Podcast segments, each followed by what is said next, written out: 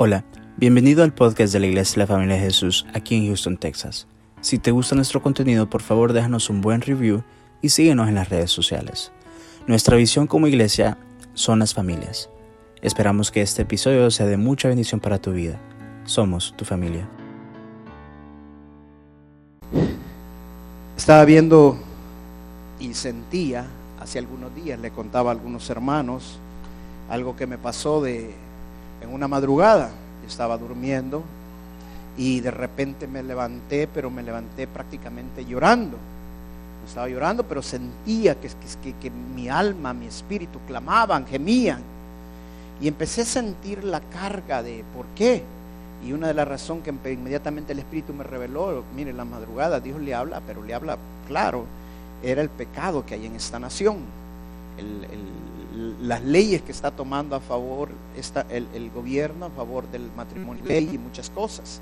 Y empecé a pedirle perdón al Señor por, por, el pecado en esta nación, porque nosotros hemos visto a través de la Escritura que eh, cuando los gobernantes toman malas decisiones en contra de la voluntad de Dios, quienes terminan sufriendo somos nosotros mismos, porque nosotros vivimos en esta nación. O sea, lo que venga maldición para este país, somos nosotros los que vivimos aquí los que vamos a, tener las consecuencias de eso. Por eso el apóstol Pablo dice que oremos por el lugar donde estamos. Por ejemplo, yo cuando voy a un restaurante no solamente oro por, la comida en ese, sino que oro también y bendigo ese restaurante en el nombre de Jesús. O sea, una sola vez estoy quitando toda maldición que hay en ese lugar, porque si está mal maldición en ese lugar, me va, la consecuencia va a ser también para mí. Entonces yo empiezo a orar de esa manera. Y eso me pasó hace como ya algunas semanas, creo que fueron tres o cuatro semanas. Pero últimamente he sentido un pesar muy fuerte acerca de esto de, en la iglesia, en la iglesia de Cristo. Y he empezado eh, a, a ver cosas en la iglesia de Cristo acerca del pecado. Y una de las cosas es que el pecado en la iglesia ha aumentado de una manera exagerada dentro de la iglesia comparando con la iglesia de hace 40, 50 años, el porcentaje de pecado dentro de la iglesia es bien elevado, pero bien elevado, se lo voy a poner de esta manera. Día que ya por los años 50, 60, el pecado dentro de la iglesia andaba por el 10 al 15%, ahorita estamos rozando cerca del 50%. O sea, es un pecado que estábamos hablando, cada dos cristianos uno anda en pecado, en otras palabras. Eh, y, otra cosa, el, pecado de adulterio aumentó dentro de la iglesia y está al mismo nivel casi que en el mundo. Pero una de las razones es porque los cristianos no entienden en sí, muchos, de cuáles son las consecuencias de pecar.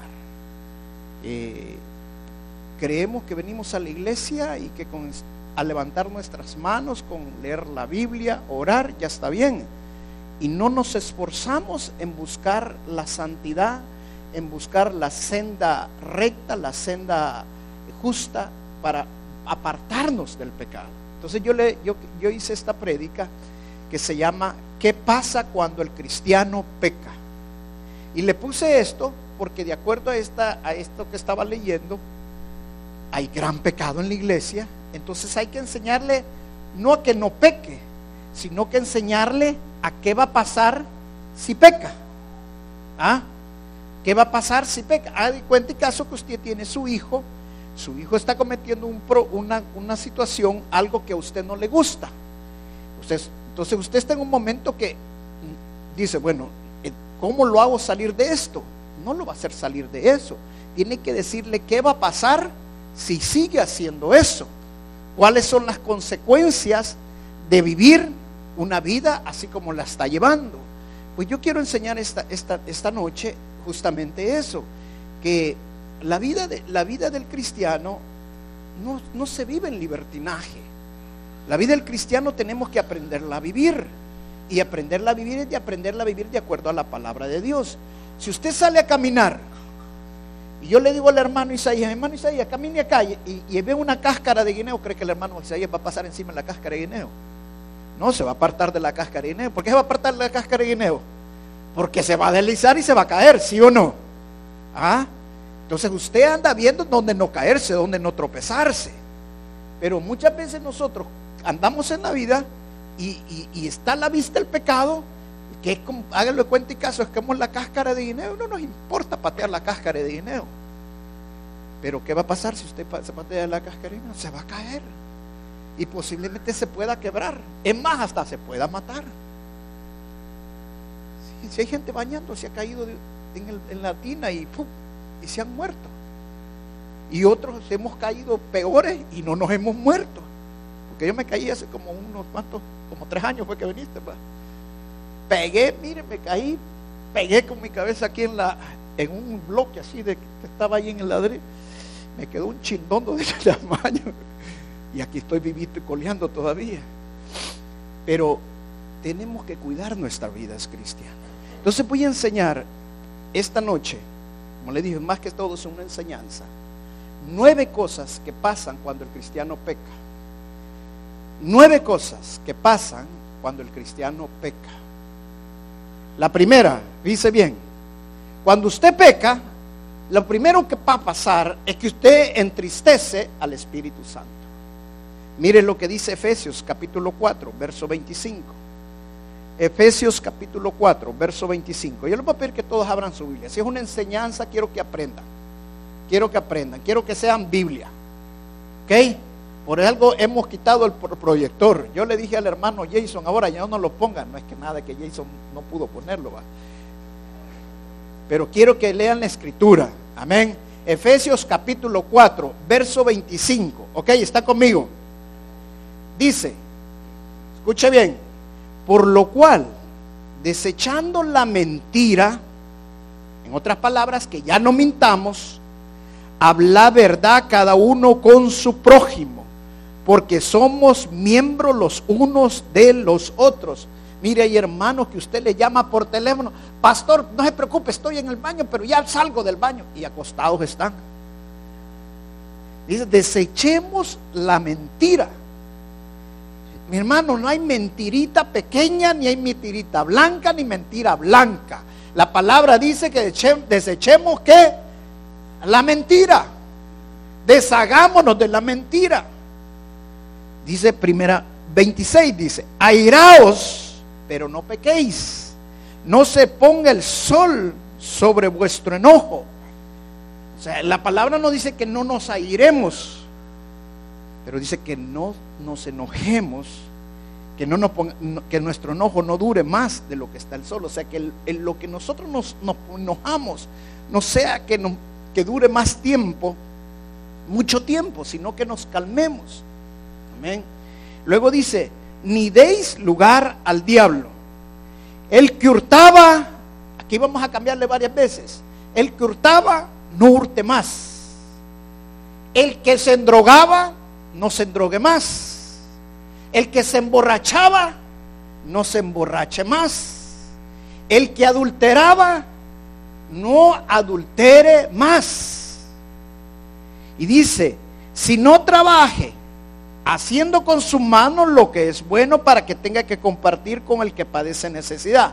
En otras palabras está diciendo que el que roba es porque es haragán. Luego dice el verso 29, no quiere trabajar para ganarse la vida. El verso 29, ninguna palabra corrompida salga de vuestra boca, sino la que sea buena para la necesaria edificación, a fin de dar gracia a los oyentes. Y no contristéis o no entristezcáis al Espíritu Santo con el cual fuiste sellados para el día de redención. Quítense de vosotros toda amargura, enojo, ira, gritería, maledicencia y toda malicia. Hermano, si usted no puede controlar su carácter, usted está en pecado. Está entristeciendo al Espíritu Santo. Ah, no, yo ya sé así soy y nadie me va a cambiar. Como no, el Espíritu Santo lo puede cambiar si usted le permite que lo cambie. Amén. Tiene que cambiar. Su vida no puede seguir siendo amargada, de enojo, de griterías, de iras. Y no se mida con otro. Hágalo para, para contener usted gozo con el Espíritu Santo. Amén. Y dice en el verso 32, antes sé, benignos unos con otros, misericordiosos, perdonándonos unos a otros como Dios también os perdonó a vosotros en Cristo. En este pasaje yo podría mencionar un montón de cosas de que está hablando de la malicia, está hablando de la mentira, pero estamos hablando de qué hacemos cuando pecamos, qué es lo que produce el pecar. Primero entristecemos al Espíritu Santo. ¿Sabe que una de las cosas que nosotros perdemos cuando nosotros pecamos es, es tener ese gozo de sentir la presencia del Espíritu Santo en nuestras vidas, de sentir que el Espíritu Santo está, está vivo dentro de nosotros. ¿Sabe por qué lo hacemos? Porque lo entristecemos. ¿Qué pasa cuando una persona se entristece? Cuando una persona se pasa triste, esa persona no habla.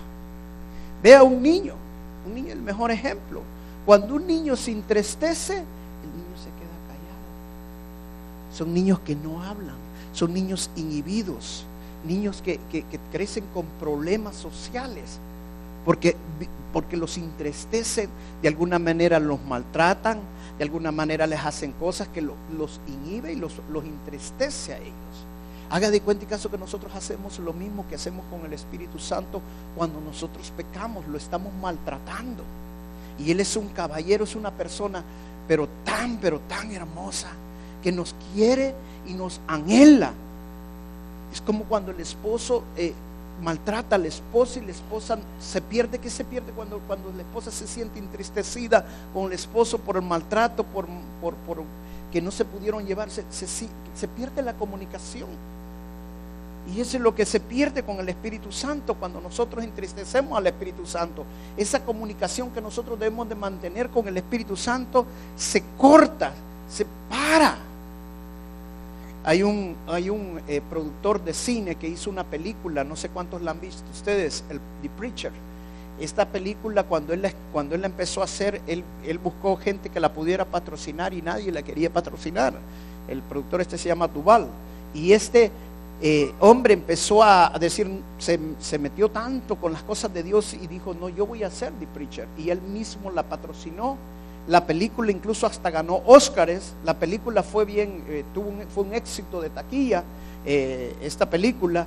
Ah, pero una de las cosas que él cuenta es que siempre ha habido a la iglesia y nunca había sentido nada, dice. Pero cuando estaba haciendo la película, The Preacher se metió tanto en las cosas de Dios, empezó a buscar de Dios, empezó a buscar cómo es la vida de un predicador, cómo qué es lo que vive un pastor y todo. Y una dice, de esa estaba en la iglesia y el Espíritu Santo le, lo tocó de una manera impresionante y se dio cuenta que el Espíritu Santo sí estaba en él. Y dice, ¿qué pasó? Porque el Espíritu Santo no me había tocado, porque lo, lo tenía entristecido al Espíritu Santo. Pero el Espíritu Santo está ansioso, nos anhela, nos desea. Amén.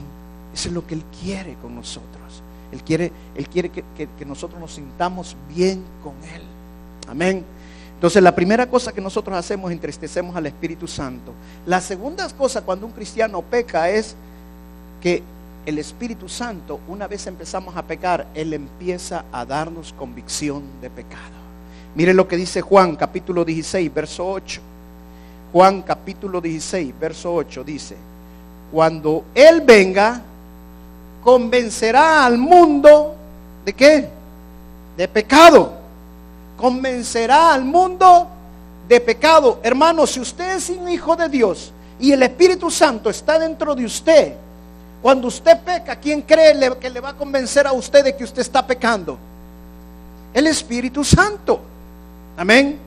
Hermano, yo le voy a decir, es más, hay veces estoy viendo alguna película y de repente siento como que el Espíritu Santo me está apoyando, que eso no está bien. Estoy viendo, eh, estoy tal vez escuchando algo, una conversación, y de repente siento como aquello que el Espíritu Santo me está poniendo, no está bien lo que estás escuchando, lo que estás hablando. Ninguna palabra dice debe salir corrompida en nuestra boca. Hay veces estamos diciendo algo, tal vez no es una mentira, pero es algo que es sucio, algo que no está bien. Y, ya no puede ser igual. Porque yo ya no soy del mundo, ya no puedo hablar como habla el mundo. Yo soy un hijo de Dios, soy un embajador del Señor Jesucristo. Y tengo que hablar como un embajador de Cristo. El Espíritu Santo es el que nos da la convicción de lo que nosotros estamos haciendo, de lo que está mal. Mire, cuando usted, cuando usted tiene convicción de pecado, usted se acerca a Jesús. Pero cuando usted tiene condenación de pecado, usted se aleja de Jesús.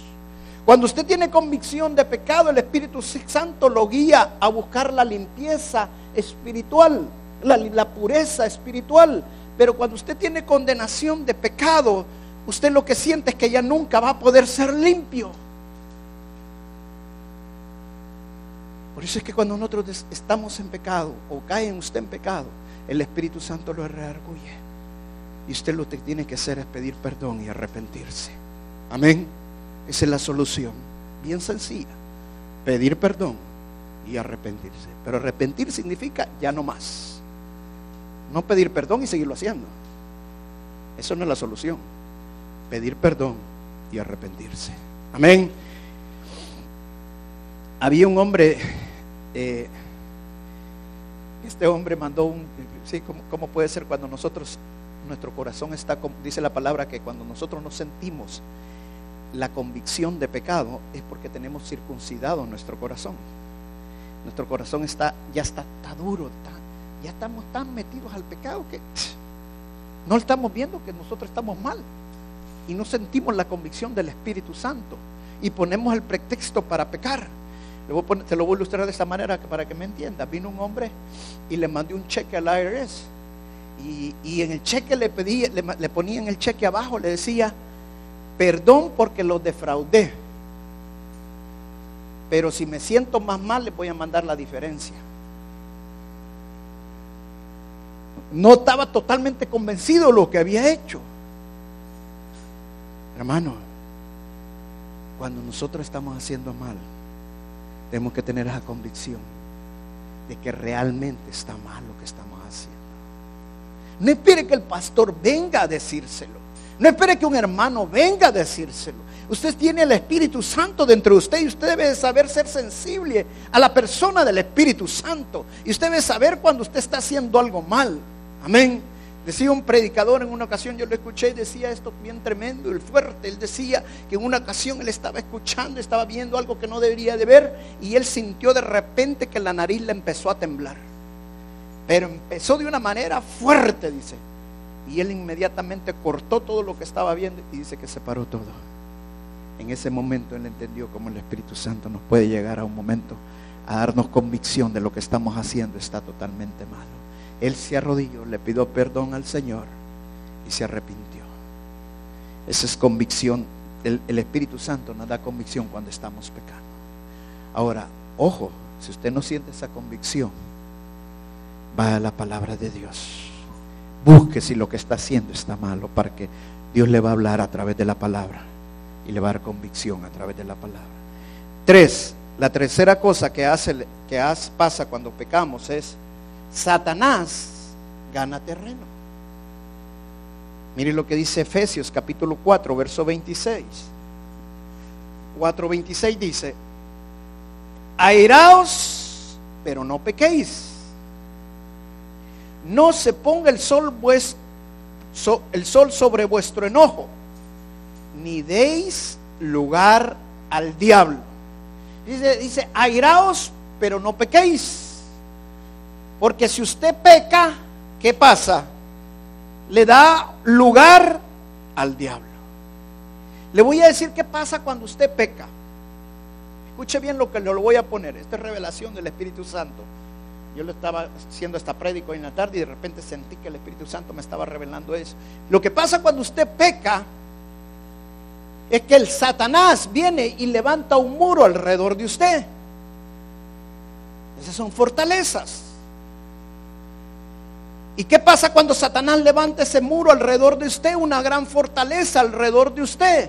Usted queda encerrado dentro de esa fortaleza. ¿Y cómo se imagina esta fortaleza? Por ejemplo, te lo voy a poner un ejemplo. Un pecado, por ejemplo, de adulterio. El que, el, que peca en adulterio, Satanás levanta un muro alrededor de él que lo encierra dentro y lo hace sentir que está bien. Luego, después que peca, en adulterio, peca más. Y lo vamos a ver más adelante. Porque el que peca una vez, peca más, no peca menos. Después que peca, peca más. Y luego que, que empieza a pecar más, no solamente lo tiene encerrado, sino que viene y lo amarra a cadenas. Adentro, ya está encerrado, y encerrado lo encadena. Y todo, ¿por qué? Porque le dio lugar al diablo. Cuando usted le da lugar al diablo, el diablo viene y lo ata. Y por eso usted encuentra un montón de gente que quiere dejar el pecado, pero no puede. Porque además de estar rodeados de una fortaleza, están atados y no pueden dejar. Lo que saben que está mal, que tienen que dejarlo, que tienen que buscar la santidad, pero están atados.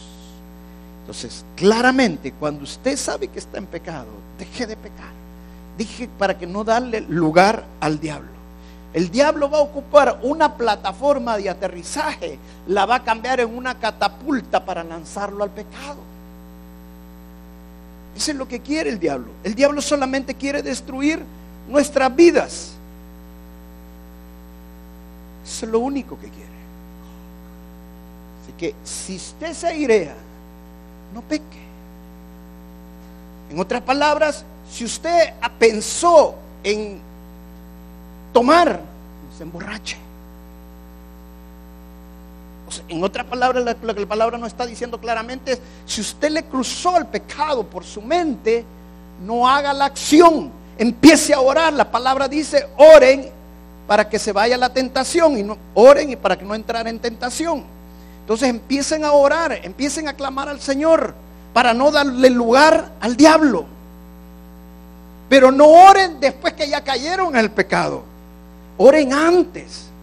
Ahora, si ya cayeron, pues pidan perdón y, arrepiéntanse y empiecen a orar. Pero hay que orar antes para no darle lugar al diablo. Porque dice la palabra, airaos, pero no pequéis. O sea, cuando usted sabe que se está enojando y le dan ganas de pegarle un martillazo al que está hablando con usted o el que está gritando, usted dice, en el nombre de Jesús, empieza a orar y saber que se va a calmar y ese monstruo que está entre usted se va a salir. Ese Hulk se va a ir y usted va a quedar tranquilo. Amén. Airaos, pero no pequéis. La cuarta, la cuarta cosa que pasa cuando nosotros pecamos es que perdemos el gozo con Cristo Jesús. El gozo que Dios nos puede dar, el mundo no lo puede dar. Pero si usted está viviendo en pecado, usted no va a tener gozo. Mire lo que dice Lucas capítulo 22, verso 62. Dice Lucas 22, 62. ¿Están conmigo? Dice, y Pedro saliendo fuera lloró amargamente. ¿Por qué lloró amargamente Pedro? Porque él había negado al Señor Jesucristo. Y el negar al Señor Jesús es pecado dudaba del Señor Jesús, dudaba de la fe, que Él es el autor y consumador de la fe. Entonces, él lloraba una persona que peca, no tiene gozo, tiene amargura en su corazón. Entonces, usted, una de las formas que usted sabe de que, está, que lo que le está produciendo el pecado es esa amargura. No puede tener contentamiento, no puede tener gozo, vaya donde vaya. Hay personas que dicen, eh, se, echan un, no sé cómo le llaman, cigarro, la, marihuana o una pastilla para tener gozo por, por unos minutos. Pero el que el gozo que el Espíritu Santo te da, nadie te lo puede dar. El diablo siempre paga la factura. Después que tú tomas algo de eso, él te va a cobrar la factura de lo que tú has hecho. Dice bien algo bien interesante, hermano. La persona pecadora que cae en pecado, que anda en pecado, ama el pecado. Pero el cristiano, el verdadero hijo de Dios que cae en pecado, llora amargamente, se entristece. Si usted no llora, está triste la cosa. Si usted no se pone, no se contrista de lo que está viviendo y que sabe que está mal, el diablo lo está ganando. Pídele perdón al Señor y arrepiéntase. Es como, esto es como el hijo pródigo. ¿Qué pasó con el hijo pródigo? Dice la palabra que el hijo pródigo se fue y cuando estaba entre los cerdos se sintió tan mal que el hijo pródigo dice que agarró y se fue arrepentido llorando donde su padre, porque se había sentido, llegó a lo fondo, llegó hasta con los cerdos y estaba peor que los cerdos. Amén. La cinco, quinta cosa que pasa cuando nosotros pecamos es la comunión con Dios es dañada. Mire, este es bien, pero bien importante. La comunión con Dios es dañada. Primera de Juan, capítulo 1, verso 4.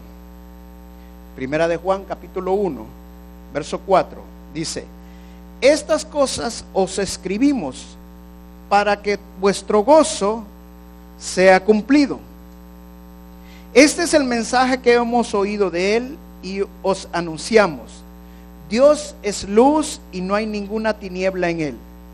Si decimos que tenemos comunión con Él, y andamos en tiniebla, mentimos y no practicamos la verdad.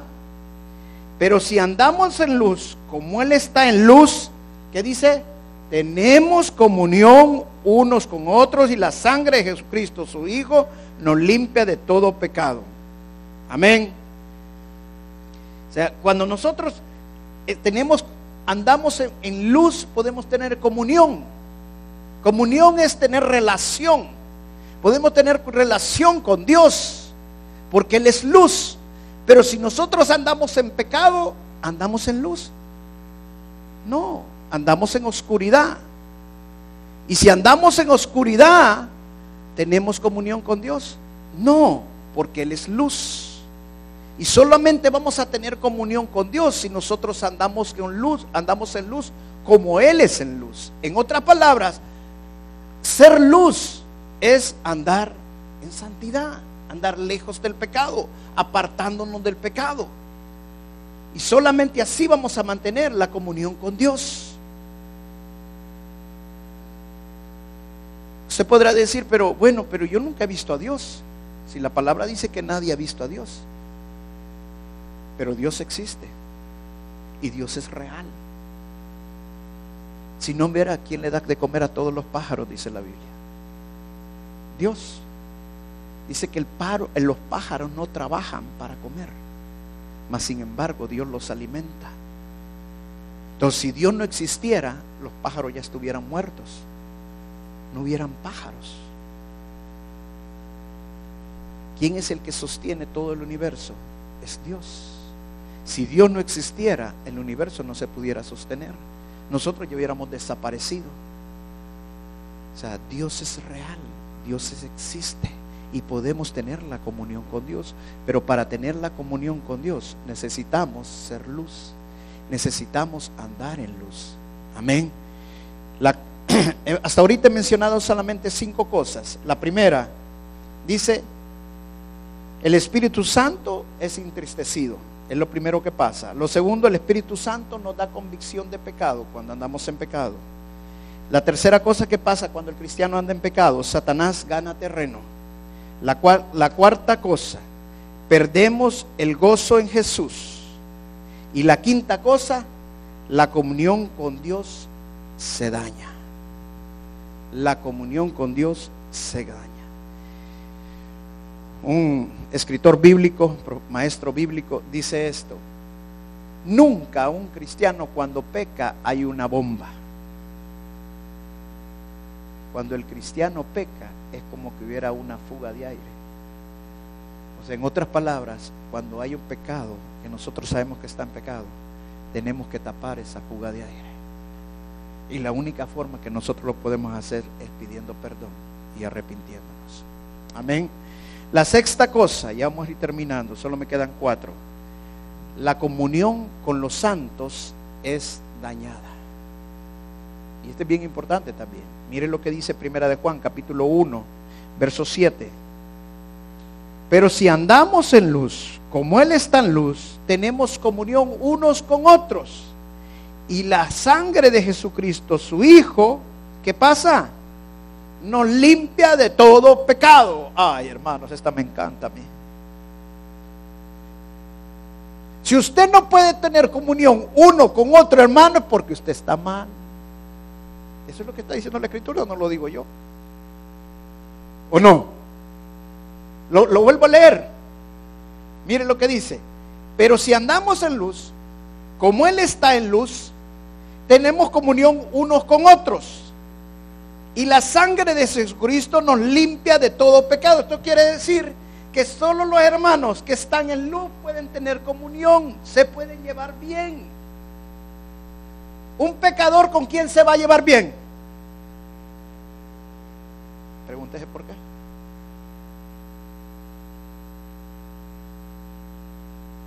Pero la palabra dice que debemos tener comunión con los santos. Y si no podemos tener comunión con los santos es porque hay pecado entre nosotros, que nos impide estar en la luz. Roberto, párate un momento aquí. Hermano Isaías, párese allí, antes que me vaya a caer dormido allí. Allí, aquí. Vamos a hacer de cuenta y caso. Roberto que está aquí es un gran farol, es una gran luz. Y mi hermano Isaías que está aquí, está apagada la luz total. No, no me lo Cambiamos mejor, va. y yo soy el cristiano y yo decido. Cuando ando bien y ando fuera de pecado, ¿con quién cree que me voy a llevar bien? Con el que está en luz. ¿O no?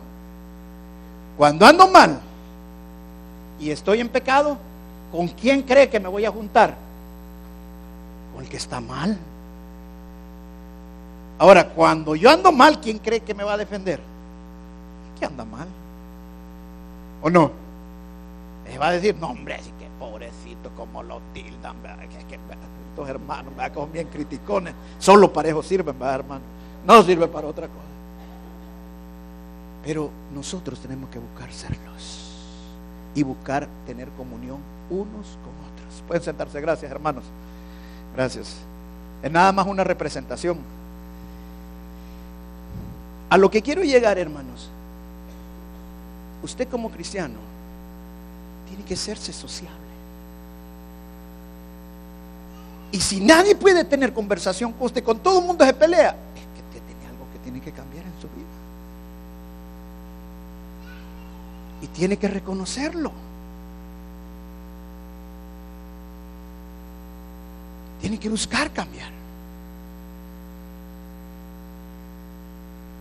Porque el pecado no lo va a dejar tener luz. Y si usted no puede tener luz, no puede tener comunión con aquellos el cual vemos, en este caso yo veo al hermano Isaías, veo a Roberto, veo al hermano, a los que vemos, ¿cómo voy a decir que tengo comunión con Dios que no lo veo? La primera comunión que nosotros vamos a comprobar si estamos bien es con los que estamos viendo. Si yo me puedo tener comunión con mi hermano Denis, entonces significa que puedo tener comunión con Dios. Amén.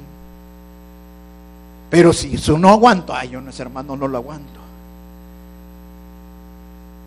Debemos de nosotros soportarlos. Dice la palabra, se van a soportar, dice, unos a otros se van a soportar unos a otros. Vení para acá, Roberta. Poneme el brazo aquí. Yo tengo que soportar a Roberto. Está bien pechito. Imagínese ahorita cómo viene. Ahora imagínese yo me lo echo encima. ¿Cree que lo voy a aguantar? Agárrame aquí atrás. ¿Ah? Vea que no voy a aguantarlo. Pues cuando nosotros somos hijos de Dios, Dios nos da la capacidad de soportar si estamos en luz. Si usted no está en luz, usted se lo va a querer quitar inmediatamente. Uy, apartate de aquí. Una de las cosas que yo más aprendí cuando vine en los pies del Señor fue eso. Hermano, yo fui militar, a mí me crearon como militar. Y yo me hubiera conocido recién venido como pastor, no se me hubiera venido aquí a dormir porque...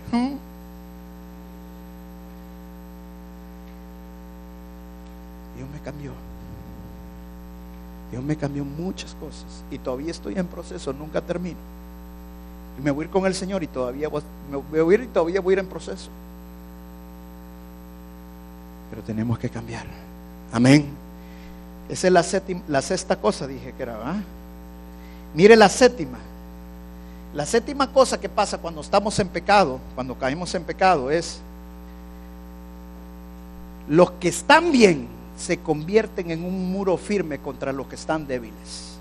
Mire lo que dice Gálatas capítulo 2, verso 11. Pero cuando Pedro vino a Antioquía, le resistí cara a cara, porque era de condenar. Pues antes que viniesen, algunos de parte de Jacob comía con los gentiles, pero después que vinieron se retraía y se apartaba porque tenía miedo de, de, los, de la circuncisión. Y en su simulación participaban también los otros judíos. De tal manera que aún Bernabé fue también arrastrado por la hipocresía de ellos. Pero cuando vi que no andaban rectamente conforme a la verdad del Evangelio, dije a Pedro delante de todos, si tú siendo judío vives con los gentiles y no como judío, ¿por qué obligas a los gentiles a judaizar? Le voy a hacer una pregunta. ¿A quién estaba enfrentando el apóstol Pablo? A Nígerba. ¿A quién estaba enfrentando? Al apóstol Pedro. Uy, cuidadito, el apóstol Pedro, yo me imagino que debe haber sido un hombrón tamañote. ¿Sabe que cuando vinieron los soldados le voló la oreja a uno de los soldados inmediatamente? Mire, cuando se levantaba los apóstoles temblaban, le tenían miedo al Pedro no era cualquiera. Y Pablo, de acuerdo a la historia, era un chaparrito. Y se le paró a Pedro. Y dice que lo resistió porque andaba mal. Y mire qué hizo Pedro, calladito se quedó. Porque sabía que lo que estaba haciendo estaba mal. Ahora, no vaya a salir de aquí, hermano, y lo vaya, no, hermanita, venga para acá, quiero hablar con usted. No se trata de andarle señalando a la gente. Pero la palabra dice que nosotros cuando alguien está mal, vayamos uno o dos testigos para hacerle ver que está, que está mal esta persona, que lo que está haciendo está pecado. Pero si la persona realmente tiene el Espíritu Santo, nos va a recibir y va a cambiar. Entonces los cristianos que están fuertes van a resistir a los que están débiles. Pero no solamente los van a resistir, los van a soportar los van a sacar adelante, les van a ayudar a salir adelante. Amén. La octava cosa, ya vamos a ir terminando, nos abrimos nosotros mismos para más pecado. Mire, este es bien importante. Nos abrimos nosotros mismos para más pecado. Gálatas capítulo 6, ahí mismo en Gálatas, capítulo 6, versos 7 y 8. Mire, lo dice la palabra de Dios, no lo digo yo. No os engañéis. Dios no puede ser burlado. Porque hay quienes creen que pecan y que, ah, no, es que Dios ve que yo eh, toco la batería. No, no estoy hablando de Cristo, es en otra iglesia.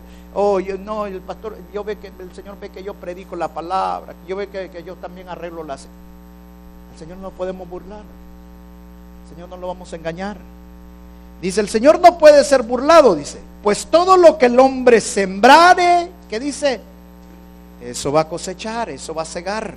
Luego dice el 8, porque el que siembra para su carne, ¿de qué va, a, va a sacar? De su carne va a cegar corrupción. Mas el que siembra para el espíritu, del espíritu segará vida eterna. Wow. Si usted está en pecado, ¿qué cree que va a sacar para provecho suyo? Pecado. Si usted busca las cosas de Dios, usted busca lo espiritual, ¿qué va a sacar a provecho suyo? Lo espiritual, las bendiciones, los dones, hermano. Dios no le va a dar dones a alguien que está en pecado. Dios no le va a dar dones a alguien que está en pecado. Lo siento, pero una, hermana me hablaba a mí y me decía, pastor, el Señor me dio y sabía que estaba en pecado. Yo con mucho respeto le dice, bueno, hermana, gloria a Dios, vamos a orar. Pero yo creo que usted debe de meterse más con el Señor para ver si el Señor quien le está hablando. nosotros vamos a cosechar lo que sembramos. Y otra regla de, la siembra. Si usted siembra un grano, es, va a haber multiplicación, ¿sí o no? Si usted siembra un grano de trigo, sale un tallo con tres espigas. Cada espiga tiene de 15 a 20 granos. Eso significa que usted tiene por lo menos 100 granos. Y esos 100 granos los vuelve a sembrar y después tiene mil granos. Esos mil granos los siembra y después tiene un millón de, gramos, de granos. Pues así pasa con el pecado. Usted siembra pecado y usted se abre al pecado. Usted va a pecar más en lugar de pecar menos. Escuchaba el otro día un testimonio de un pastor que se metió a ver pornografía. Y él dice que al principio lo vio porque abrió y le había que era de esos correos que caen engañados y él lo empezó a ver y se quedó. Y dijo, ya no lo voy a ver más. Al día siguiente volvió a ver. Al día siguiente otra vez. Y cada vez quería ver más y más y más y más. Y después ya empezó a pensar en el adulterio. ¿Por qué? Porque lo que tú siembras, eso vas a cosechar. Y en lugar de producir menos, va a producir más. Entonces tienes que pedir perdón y arrepentirte. Este pastor fue donde otro pastor, amigo de él, anciano, le contó lo que estaba pasando, lo confesó, perdonaron, se arrepintió y nunca más volvió a pecar. Y el Señor levantó su ministerio. O sea, lo que tenemos que hacer es arrepentirnos. Amén. Y como último, hermanos, somos invitados a la disciplina de Dios. Amén. Somos invitados a la disciplina de Dios. Quiero contarles algo para que se distraigan un rato. Había un niño que era de kindergarten y le estaban enseñando en el kindergarten en ese momento cómo estaba la, la, creación y que Dios había creado todo y cómo Dios creó al hombre y cómo Dios creó a la mujer el niño quedó impactado cuando le enseñaron que cómo a Dios había creado a la mujer. Y el niño iba, pero impactado. Cuando llegó a la casa el niño se fue, se acostó y la mamá de repente lo vio tirado en el suelo, acostado y lo miraba y que se retorcía y le dice, hijo, ¿qué te pasa? No sé, mamá, pero me duele el costado. Yo creo que quizás voy a tener una mujer. Solo para que se distraigan un rato. Verso el 9. Somos invitados a la disciplina de Dios. Hebreos capítulo 1, 12, perdón, verso 5. Muchos piensan que no va a haber consecuencias de lo que hacemos. Pero todo tiene su consecuencia. David tuvo consecuencias del pecado que hizo con Betsabé. Tenía un corazón de acuerdo a Dios, pero tuvo consecuencias, porque cayó en pecado. es la ley. Luego mire lo que dice Hebreos capítulo 12, verso 5. Y habéis ya olvidado la exhortación que como a hijos se os dirige diciendo, Hijo mío, no menosprecéis la disciplina del Señor, ni desmayéis cuando eres reprendido por Él porque el Señor al que ama disciplina y azota por, a todo el que recibe por hijo. Si soportáis la disciplina, Dios os trata como a hijos. ¿Por qué? ¿Qué hijo es aquel a quien el Padre no disciplina? La disciplina de Dios es diferente al castigo. El castigo no trae corrección. El castigo es para destruir a la persona. O sea, una persona, un padre le pasa a un hijo, pues tarado, pa, le pega en la cabeza. Ya, levantate, pa, le vuelve a pegar en la cabeza. Eso es castigo, no hay corrección. Cuando usted busca corregir a un hijo, usted le busca dar a este hijo una orientación. Por ejemplo, su hijo está haciendo malo, usted piensa, usted le ora a Dios, usted busca qué va, va a ponerle a su hijo pero con el propósito de corregir lo que está haciendo. Un padre que castiga no lo piensa, reacciona, inmediatamente se saca el sitio y ¡pam! y después lo piensa. Es lo que a mí me enseñaron. así me educaron y mire, yo estoy, así es lo que dice toda la gente. Mire cómo estoy porque así me educaron. Y pensamos que esa es la manera de educar a los demás. Y no es así. Si usted no piensa lo que usted va a imponer a sus hijos, usted está castigando. Está disciplinando. Porque usted tiene que pensar hacia dónde quiere dirigir a sus hijos. Que lo que usted va a imponer va a traer corrección. Ahora algo más, usted tiene que pedirle sabiduría a Dios de cómo poner la disciplina. Porque la disciplina tiene que traer el ingrediente divino. Que lo que usted va a hacer con su hijo traiga corrección, pero que sea Dios el que se encargue de su hijo. Entonces usted tiene que orarle a Dios y pedirle a Dios la mejor decisión. Mire, yo les contaba esto a los hermanos y muchos hermanos no piden para poner disciplina sabiduría. Y para poner disciplina lo que más necesitamos es sabiduría de Dios. Pero yo le contaba esto, esto a los hermanos ayer en el discipulado. La sabiduría es un espíritu. Dice en Éxodo claramente que Dios le dio a Moisés un espíritu de sabiduría para hacer las cosas de Dios. Dios le dio un espíritu de sabiduría, también lo dice claramente, a Salomón para hacer el templo de Dios. Ahora, pero fíjense qué tremendo. Y esto lo descubrieron hace poco. Los, los judíos descubrieron que el arca del pacto eran tres cajas. O sea, son tres cajas dentro de una caja. Una caja externa forrada de oro. Otra caja intermedia, pues va por dentro, que solo es de madera. Y otra caja que va adentro, que es la tercera caja, forrada de oro por el lado de adentro. Entonces, estas tres cajas van unidas, una por fuera de oro, forrada de oro, otra intermedia solo de madera y otra forrada de oro por el lado de adentro. Y luego una tapadera forrada de oro. Ahora, lo que descubrieron que esto produce energía eléctrica. Porque las tres cajas, una de madera forrada de oro, la otra solo de madera y la otra de madera forrada de madera y cubierto la tapa solo cubierta de oro, produce energía.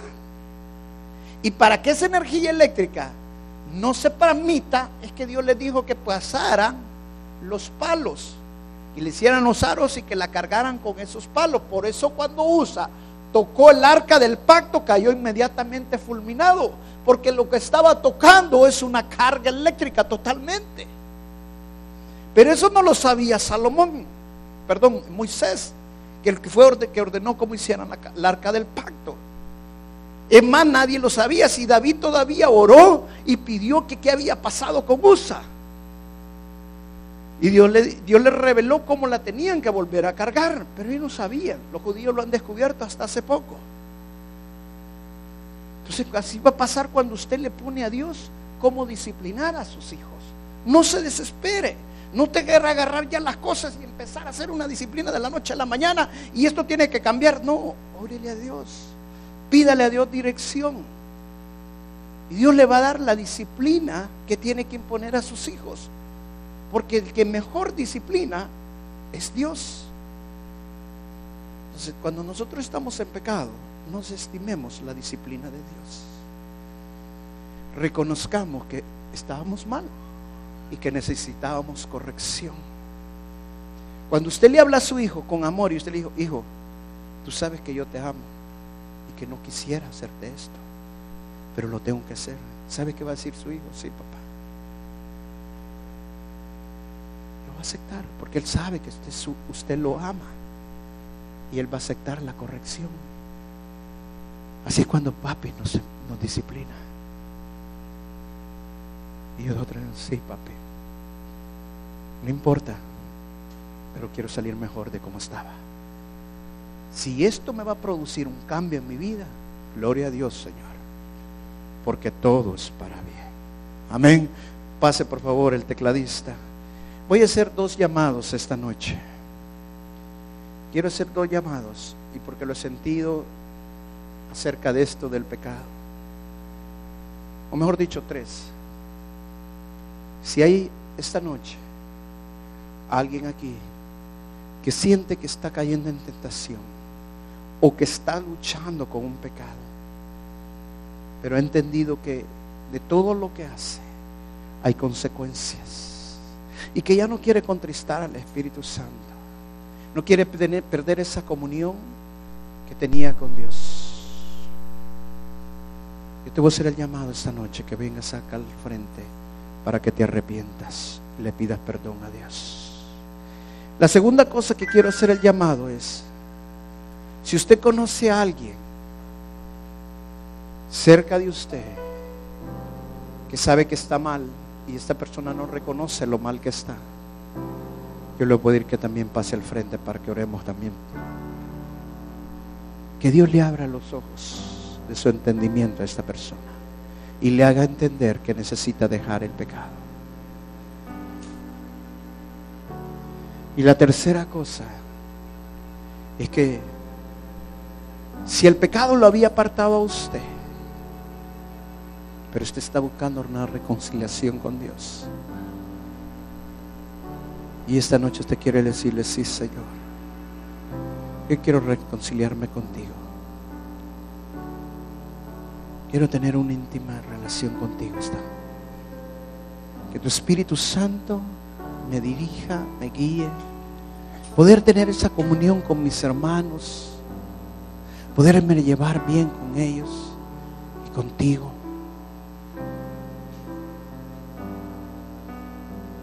Ahora quiero decirle algo.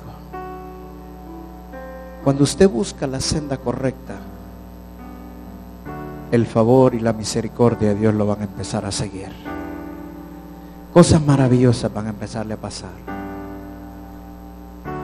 todo le va a salir para bien. Porque el favor de Dios está con usted. Pongámonos de pie, por favor.